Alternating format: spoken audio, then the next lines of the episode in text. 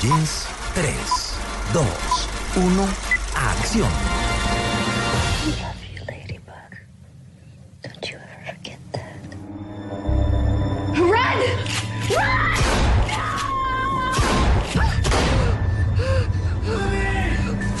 love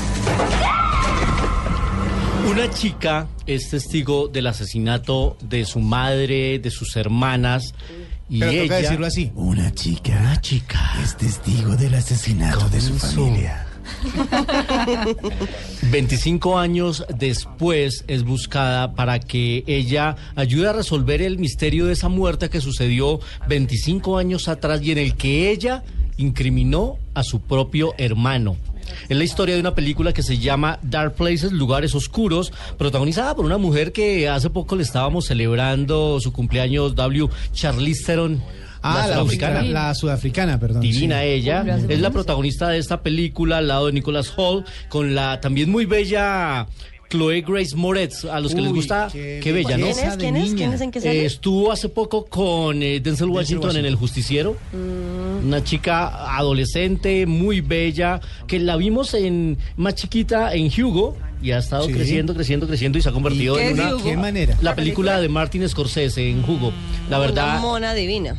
Es una Es mona divina. Es una película de producción francesa dirigida por Gilles Paquet Brenet y a los que les gustan las películas de drama, de investigaciones, de misterio, pues llega esta opción a la cartelera. El título es Lugares Oscuros con la hermosísima Charlize Theron. Ayer terminó el Festival de Cine de Lima con muy buenos resultados para el cine colombiano.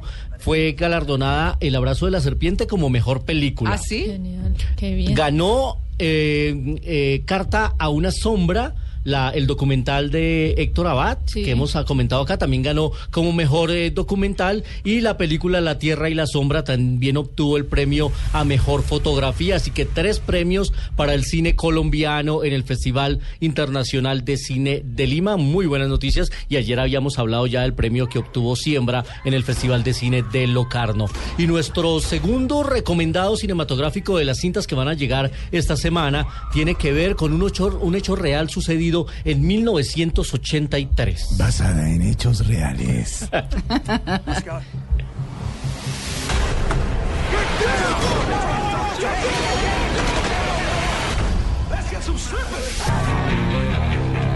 I want to talk to you guys about some business. Something big. Ese año de 1983 fue secuestrado el magnate de la cerveza Alfred Heineken.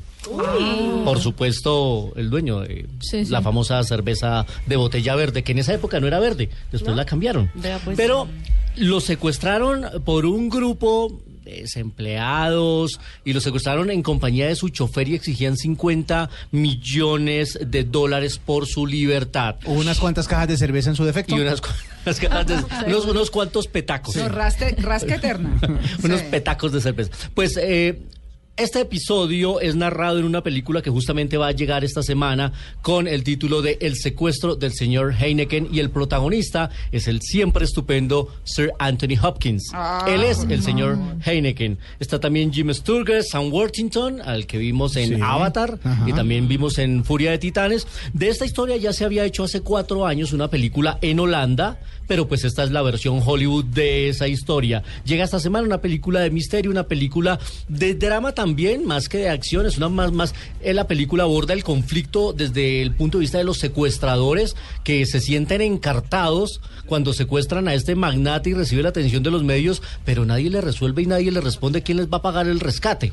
Entonces es como ellos terminan resolviendo la situación. Está basada en hechos reales. Pueden buscar los archivos de prensa que me parece que están ahí muy, muy importantes. Y la gran actuación de Sir Anthony Hopkins que tiene, no es el protagonista de la película principal, pero sus breves apariciones siempre que lo muestran a él en cautiverio demuestra por qué fue el ganador del Oscar por El Silencio de los Inocentes y nominado por muchas más. Y nos vamos a 35 milímetros hoy a recordar uno de los grandes directores.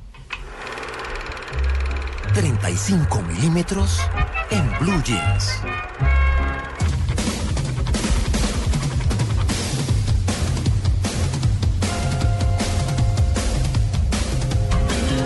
Uno voltea a mirar a Miguel Garzón cuando suena música de esta y está sacudiendo la cabeza. Y ¿verdad? aquí también se Ella está haciendo señas rockera. Pues escuchamos una canción de los Guns N' Roses, banda sonora de una película estupenda que era la segunda parte de Terminator, Sí, señor. dirigida por James Cameron.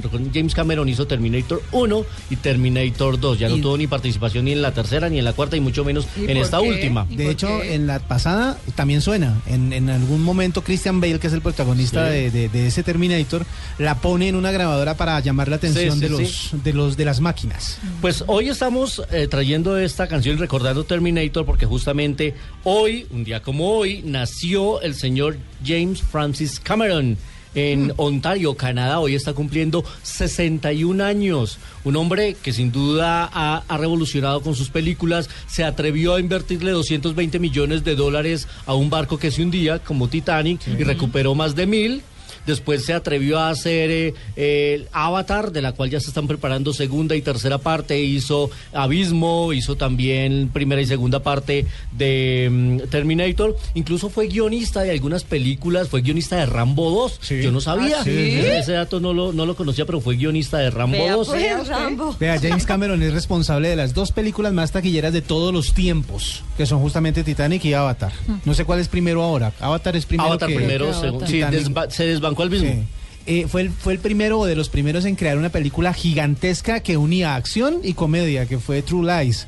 Mentiras me verdaderas. Buenísima. Es espectacular en todo película. sentido. Es súper. eh, o sea, la acción es muy buena y la diversión que uno tiene con esa película es Ah, espectacular. Es muy, muy Bueno, chévere. Ahí está. Y ahora está preparando también otra película que se llama The Dive para el 2016. Así que Happy Birthday, Mr. Cameron. Ay, bueno. Bueno, ¿nos vamos de paseo? De paseo. Muy bien.